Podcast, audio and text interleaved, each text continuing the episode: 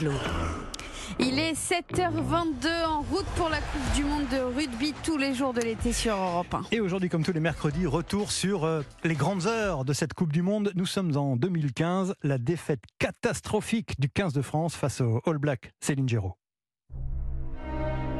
17 octobre 2015, sur la pelouse du Millennium Stadium de Cardiff, comme un mauvais présage, les Français doivent troquer leur bon vieux maillot bleu marine, jugé trop sombre, pour un maillot rouge plus facile à identifier sur le terrain face au Black. Et très vite, le 15 de France va prendre l'eau. Dixième minute, Frédéric Michalak se fait contrer sur un coup de pied. Au commentaire, pour Europe 1, le reporter Simon Rubin et le consultant Éric Blanc. Michalak à terre Michalak à terre Aïe aïe aïe aïe aïe il, il est blessé, il, il se tient, il est claqué. claqué. Oh là là là là, l'essai Black et le claquage de Michalak.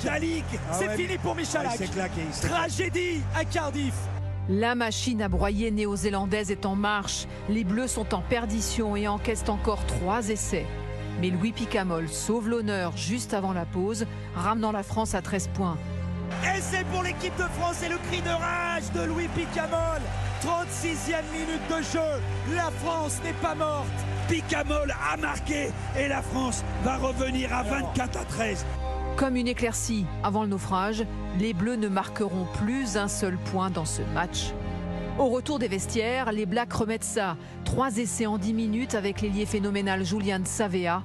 Un désastre. Et on se fait étrier, dévorer, écarteler. Oh, je compte plus.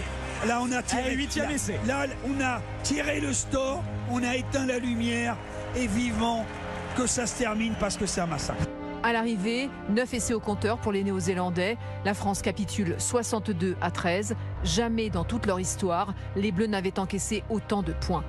Éteignez les étoiles, éteignez tout ce soir, faites taire le vent, faites tout taire, parce que la France est humiliée et que la Nouvelle-Zélande a atteint un sommet et la France ce soir sort tête basse. Cette déroute collective en 2015 sonnera la fin d'un mandat famélique, celui du sélectionneur Philippe Saint-André, et le début d'une grande remise en question pour le rugby français.